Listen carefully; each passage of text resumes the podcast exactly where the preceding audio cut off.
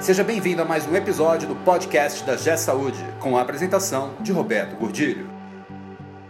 Olá, eu sou Roberto Gordilho e hoje nós vamos falar sobre o movimento de financiarização da saúde. Você já reparou como grandes grupos econômicos estão entrando e financiarizando a saúde? E qual é o movimento que pode fazer frente e criar um contraponto a esse movimento? Penso que o cooperativismo. Esse podcast é um oferecimento da G Saúde. Acesse www.gsaude.com.br. Nós temos acompanhado aí nos últimos anos, eu diria que muito fortemente nos últimos 5 ou 7 anos, um movimento forte de financiarização da saúde. O que é que significa isso? Grandes grupos econômicos, grandes fundos de investimento, grandes investidores entrando na saúde com o objetivo de aproveitar esse momento de consolidação, vender, oferecer seus lucros e sair. Muitos ainda não saíram, o movimento é curto, o movimento é pequeno, ainda não começou o processo de saída. Ou melhor, já até começou. Nós vimos agora o fundo Gávea saindo da operação no São Francisco Saúde, que foi vendido para a Apivida por 5 bilhões de reais. Então, esse movimento de financiarização, ele tem algumas características marcantes. O primeiro é o grande volume de capital envolvido. Então se fala assim, centenas de milhões, bilhões com uma facilidade incrível. A segunda característica é a formação de grandes redes. Esse é o, é o lado explícito do negócio. Então, via bolsa de valores ou via simplesmente formação, como é um exemplo da Rede Dó, que está aí sustentada por grandes fundos de investimento, apesar de ter ainda o seu capital fechado. Um terceiro movimento de financiarização é a aquisição por grandes grupos internacionais. Mas todos vão numa mesma direção. São fundos de investimento, são, é o grande capital investindo num negócio. E esse negócio precisa dar retorno financeiro para os seus acionistas. Isso vem desdobrando no movimento até chegar na operação, onde a operação ela está deixando de ser tratada com aquela característica própria da saúde, onde se focava o negócio médico, o negócio assistência, como se fosse o único objetivo da existência daquele, daquela instituição, daquela organização.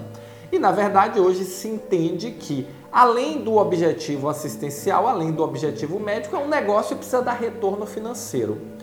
Isso pode ser feito de uma maneira tranquila ou isso pode ser feito levando-se às últimas consequências. Nós temos aí um, um espaço enorme de possibilidades de atuação disso. O que nós temos visto é cada vez mais o movimento de financiarização tomando conta da saúde. E os pequenos, médios e hospitais que não fazem parte de rede, tentando de alguma forma entender o que está acontecendo nesse processo no mercado. E aí nós vemos o seguinte, aí vem a primeira questão é, isso é uma tendência inexorável e é o único caminho para a saúde do Brasil? Eu penso que não. Inclusive, eu penso que quem pode fazer frente a esse movimento de financiarização da saúde é o cooperativismo. São as cooperativas de saúde que giram em torno de outras premissas. Qual é o certo, qual é o errado? Eu acho que não existe certo e não existe errado. Muitos modelos vão coexistir dentro de um futuro próximo, como foi a vida toda e como foi sempre. Agora, esses modelos que vão coexistir, eles serão modelos dominantes e modelos muito fortes. Não necessariamente um único dominante, talvez dois, três, quatro modelos dominantes ou até mais. Mas o ponto básico é o seguinte: hoje, esse movimento de financiarização da saúde, de consolidação, de investimento do grande capital na saúde buscando retorno, ele precisa de um contraponto e esse contraponto, quem tem força, quem tem porte e quem tem efetivamente presença no Brasil inteiro para oferecer são as cooperativas. E aí as cooperativas, elas podem se reorganizar ou se organizar para fazer frente a esse movimento. Qual é a grande dificuldade e a grande questão que vai precisar ser vencido pelas cooperativas? A integração elas individualmente são fracas. Talvez uma ou outra seja forte, uma que tenha 500 mil, 600 mil, um milhão de vidas seja forte. Mas no geral as cooperativas são pequenas, 10, 20, 30, 50, 100, 150, 200 mil vidas. Então, desse tamanho, elas são fracas. Mas se se unirem como um sistema, como é o exemplo da maior cooperativa do Brasil, com 18 milhões de usuários, mais de 50 bilhões de faturamento, então se conseguirem se unir, se, se integrar, elas são um sistema muito forte e pode fazer frente e criar um contraponto, independente de quem está certo, quem está errado, mas ou se até se existe algum certo, existe errado, não está todo mundo certo nesse processo, mas fazer um contraponto como uma nova alternativa de modelo.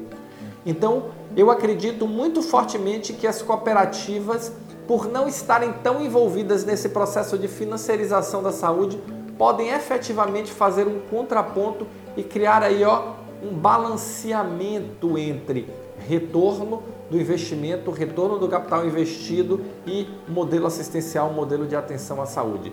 Vamos observar nos próximos anos, esse vai ser um movimento super interessante que nós vamos poder acompanhar o seu desenvolvimento.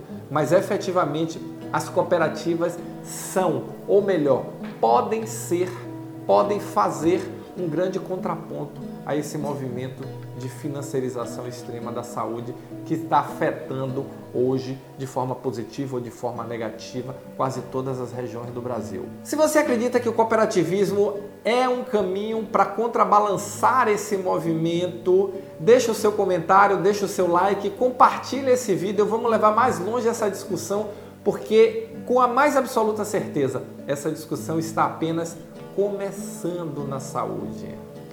Tá bom? Valeu, muito obrigado e nos encontramos no próximo podcast.